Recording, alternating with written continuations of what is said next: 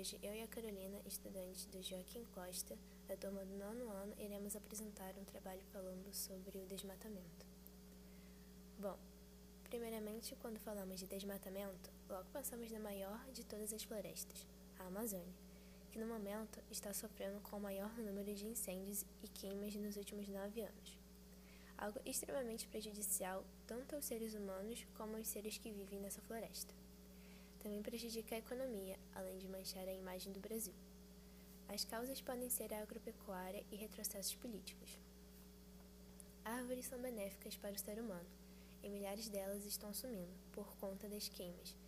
Então, com certeza é algo que nos prejudica e muito.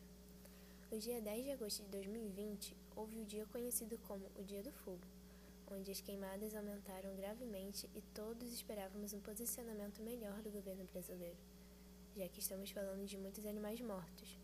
Os que sobreviveram a esse massacre fugiram, muitas das vezes indo parar em cidades grandes. E outros foram parar em lugares que não eram adaptados para eles. Temos que lutar pela vida e pelo lar desses animais.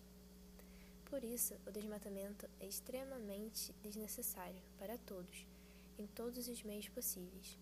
Diminuindo o consumo de carne, e a adoção de políticas ambientais, como áreas de preservação pelo governo, e pressionar o aumento da fiscalização ambiental, ajudam a reverter a coisa linda que estamos fazendo durante todos esses anos. Precisamos pedir desculpa. Então foi isso, espero que tenham gostado e até a próxima.